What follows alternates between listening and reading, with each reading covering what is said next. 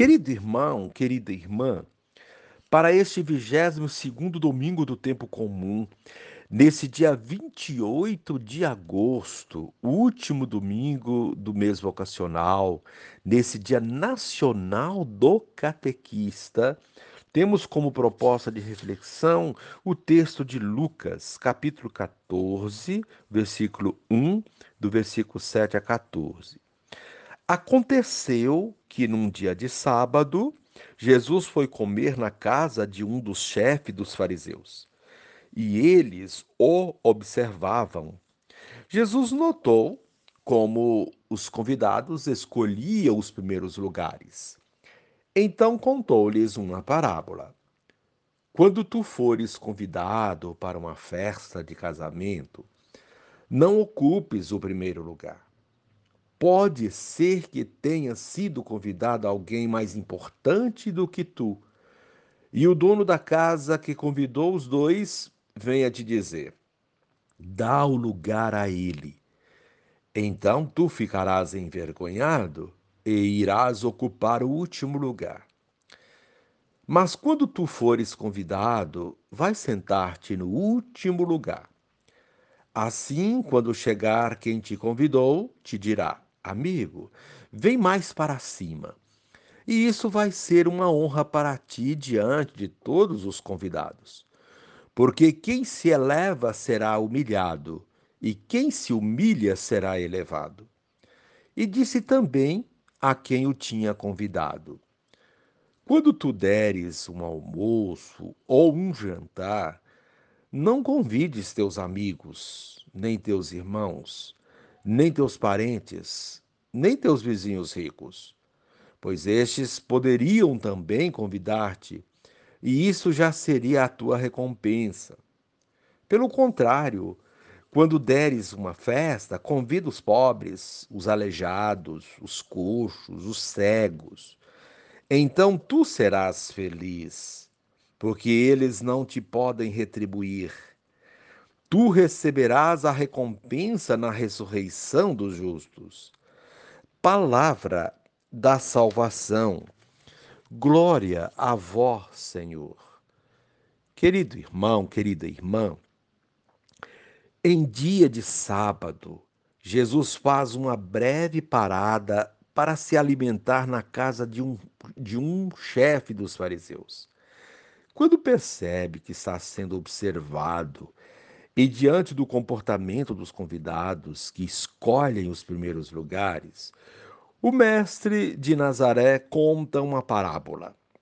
A honra não consiste em escolher o primeiro lugar, mas sim ser convidado para ocupar o primeiro lugar. Os convidados a ocupar o primeiro lugar são os pobres e humilhados, como é próprio de Lucas, ele coloca os pobres em primeiro lugar, pois eles não têm possibilidade de escolha. Com isso, Jesus ensina que seus seguidores precisam se colocar no último lugar, onde se encontram os empobrecidos, os primeiros convidados ao banquete do reino de Deus. A parábola que Jesus conta ao chefe dos fariseus ensina a prática da gratuidade. A primeira preocupação deve ser em favor dos mais pobres, pois estes não têm condições de retribuir. Somos chamados a fazer o bem sem esperar recompensa. Desse procedimento gratuito é que nasce a felicidade da pessoa. A sociedade moderna incentiva a competição, a luta a todo custo pelos primeiros lugares e o lucro, como sendo absolutos. O jovem de hoje é incentivado a chegar ao topo, custe o que custar, mesmo pisando nos outros. Busquemos o exemplo do Mestre, que nos ensina a gratuidade nas relações. Querido irmão, querida irmã, Jesus instruiu seus discípulos a não copiarem com seu comportamento a competição presente no mundo. A competição, como norma social, é um duro golpe na fraternidade que se alimenta do companheirismo, da solidariedade, da busca de oportunidades para todos. Buscar os primeiros lugares é entrar num jogo em que se reduz o outro a um concorrente, não o vendo como um parceiro, um irmão. Jesus nos orienta a evitar essa tendência de favorecimento dos iguais, buscando a inclusão do pequeno e do pobre no banquete da vida. Essa sensibilidade pelos que estão à margem há de permear todos os compromissos dos cristãos na igreja e fora dela. Querido irmão, querida irmã, a proposta para este dia é avaliar a inclusão dos necessitados em suas redes sociais. Um bom exercício. E agora, Reze assim comigo, finalizando este momento. Ó Jesus, contigo aprendemos que o reino de Deus não é lugar de competições, de buscar os primeiros lugares. Ao contrário, é espaço para a humildade, a partilha, a misericórdia, a justiça e a paz. Amém. Querido irmão, querida irmã, Dando continuidade à reflexão da palavra de Deus, da liturgia desse 22º domingo do tempo comum, nesse dia 28 de agosto, Dia Nacional do Catequista, você poderá acompanhar na sua Bíblia os textos indicados. A primeira leitura, Eclesiástico capítulo 3, do versículo 19 a 21, versículo 30 a 31. Também a segunda leitura, Hebreus 12, 18 a 19, de 22 a 24. Também o texto de Lucas 14, versículo 1, e dos versículos 7 a 14. Rezasse também o Salmo 67. Uma vez que você já ouviu a proclamação do Evangelho com a reflexão, agora você poderá acompanhar a leitura do livro do Eclesiástico e a continuação dessa reflexão aplicada à vida, uma reflexão abrangendo a toda a liturgia da palavra. É um pouco longa, mas reserve um tempo no seu dia para ouvir. Leitura do livro do Eclesiástico. Filho, realiza teus trabalhos com mansidão, e serás amado mais do que um homem generoso. Na medida em que fores grande, deverás praticar a humildade, e assim encontrarás graça diante do Senhor. Muitos são altaneiros e ilustres, mas é aos humildes que ele revela seus mistérios. Pois grande é o poder do Senhor, mas ele é glorificado pelos humildes. Para o mal do orgulhoso não existe remédio, pois uma planta de pecado está enraizada nele e ele não compreende. O homem inteligente reflete sobre as palavras dos sábios e, com ouvido atento, deseja a sabedoria. Palavra do Senhor, graças a Deus. Querido irmão, querida irmã, Neste domingo, a liturgia da palavra traz para a nossa reflexão o tema da humildade, algo de que o mundo está carente, nossa igreja está carente e muitos de nós estamos carentes, embora tenhamos na figura do sumo pontífice, o Papa Francisco, uma figura extremamente humilde que nos leva a refletir a posição de muitos na sociedade e na igreja. A humildade pode até nos deixar invisíveis neste mundo, mas nos torna visíveis no reino de Deus. Deus derruba dos tronos os poderosos e eleva os humildes. Está em Lucas 1,52. Diz uma outra passagem do Evangelho. Deus oculta dos sábios a sabedoria do reino e a revela aos pequeninos e humildes. Mateus 11, 25. O próprio Jesus, sendo Deus, não se apegou à sua condição divina e tornou-se humilde até a morte de cruz. Filipenses 2:6. Antes, porém, soube se levantar da mesa, tirar o manto, ajoelhar-se, lavar os pés dos discípulos, num gesto de extrema humildade, para que eles fizessem o mesmo. João 13, 4 a 5. Assim, vamos percebendo quão importante é a humildade. Ela nos torna grandes diante de Deus. É o que vemos hoje na liturgia da palavra. No domingo passado, vimos que a porta que dá acesso ao banquete do reino é estreita e para passar por ela é preciso que se tenha uma senha. Qual era a mesma senha? A prática da justiça. O evangelho daquele domingo dizia que de nada adiantam as missas das quais participamos, os inúmeros textos que nós rezamos e as práticas devocionais que professamos se tivermos sido pessoas injustas os, os injustos se tornarão invisíveis diante da porta do banquete. E por mais que recorram às suas supostas práticas religiosas, não serão reconhecidos e a porta não será aberta, pois pessoas estranhas, entre aspas, a Deus não adentram o recinto dos justos. Mas os que foram justos, os que fizeram bem aos seus semelhantes, não importando de onde vieram e como foi sua vida religiosa, passarão pela porta estreita e se assentarão ao banquete do reino. Nessa mesma linha segue o evangelho de hoje, colocando como chave de leitura ou senha para os primeiros lugares do banquete a humildade.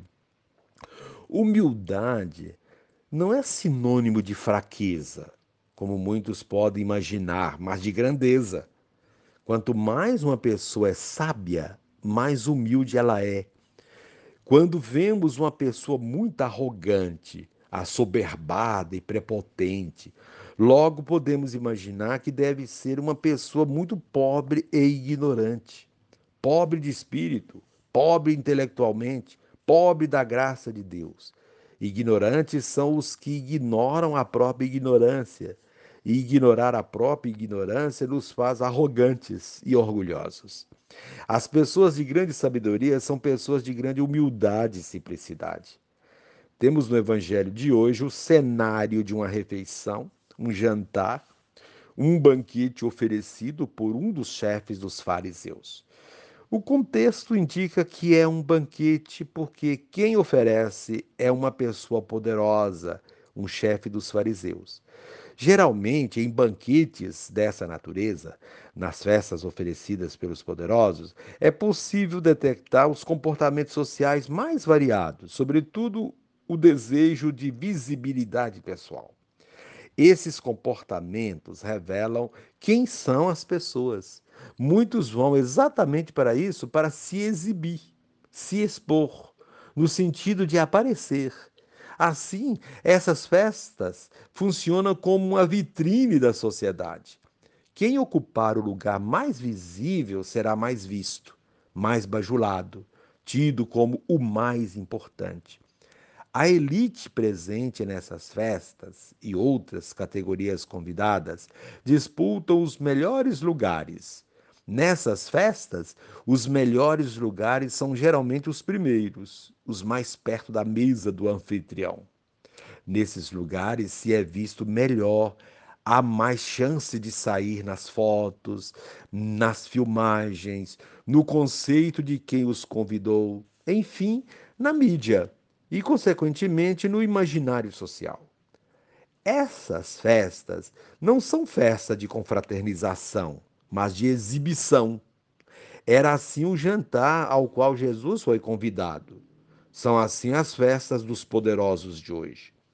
Jesus, observando o comportamento dos convidados, aproveita a oportunidade para aplicar seus ensinamentos.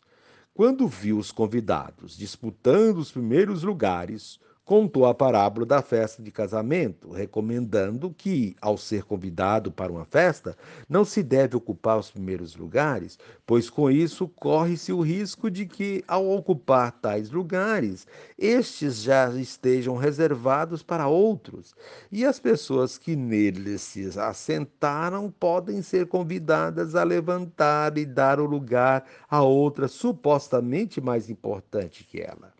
Se isso ocorrer, será uma grande humilhação diante dos convidados e a pessoa ficará envergonhada. Jesus se referia não apenas a uma festa no sentido literal, mas ao grande banquete da vida.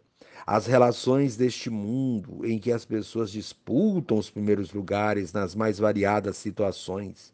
Querer os primeiros lugares significa querer subir na vida a todo custo, ter cargos, posses, poder, mesmo que para isso se passe por cima de outras pessoas, aplicando golpes baixos para eliminar seus concorrentes ou aqueles que representam o obstáculo à sua ascensão social. Infelizmente, esses procedimentos são mais comuns do que imaginamos. Mesmo dentro da igreja, encontramos pessoas agindo com essa índole, pessoas que, para obter os primeiros lugares, isto é, cargos e funções de privilégio ou visibilidade, buscam diminuir ou destruir as outras.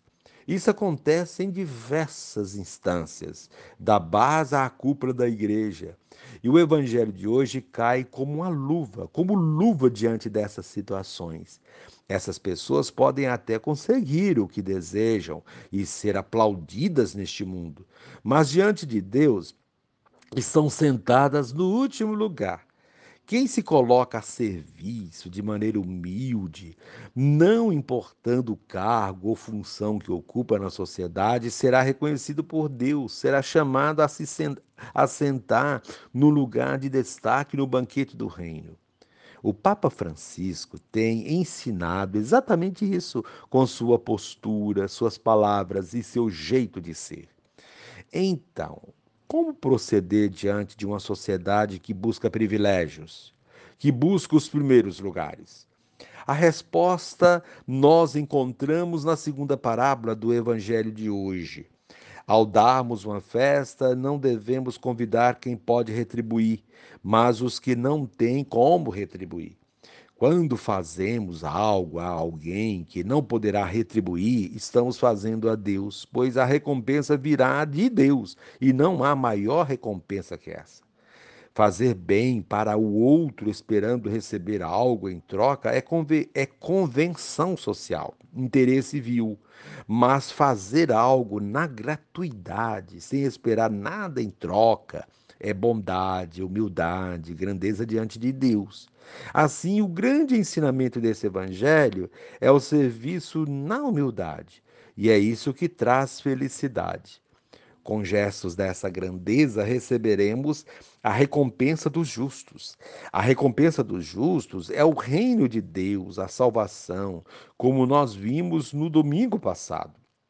Assim, revelamos se somos justos se formos humildes do serviço aos irmãos que não podem retribuir o bem que a eles fazemos. Todo procedimento dessa natureza nos coloca diante de Deus, diz a carta aos Hebreus, que vimos na segunda leitura de hoje.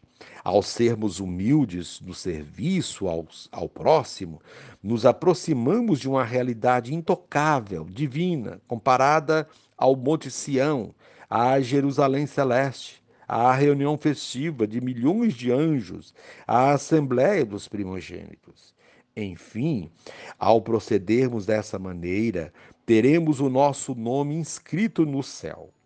A humildade nos conduz à salvação, enquanto a arrogância, as vaidades humanas e o orgulho desmedido conduzem à humilhação, à condenação. Assim sendo, vemos as sábias recomendações da primeira leitura, que enfatiza o tema da humildade, pedindo que todas as nossas ações, nosso trabalho, enfim, nosso proceder, sejam realizados na humildade e mansidão.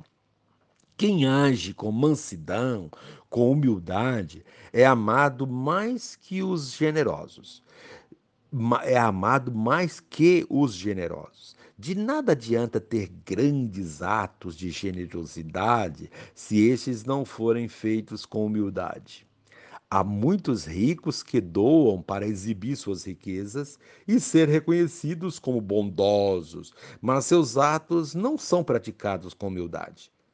E quem doa para dar, para ter abatimento no imposto de renda, não é generoso, mas interesseiro. Quem doa para ver seu nome na lista dos benfeitores já recebeu sua recompensa. Quem doa apenas para desencargo de consciência já recebeu o que merecia. Mas quem doa por bondade, humildade e gratuidade encontrará graça diante de Deus, diz a primeira leitura do livro do Eclesiástico. Deus glorifica os humildes, diz essa primeira leitura, mas para o mal dos orgulhosos não existe remédio. Os orgulhosos trazem enraizada em si uma planta de pecado, e enquanto ela não for erradicada, suas ações serão como as dos que desejam os primeiros lugares nos banquetes.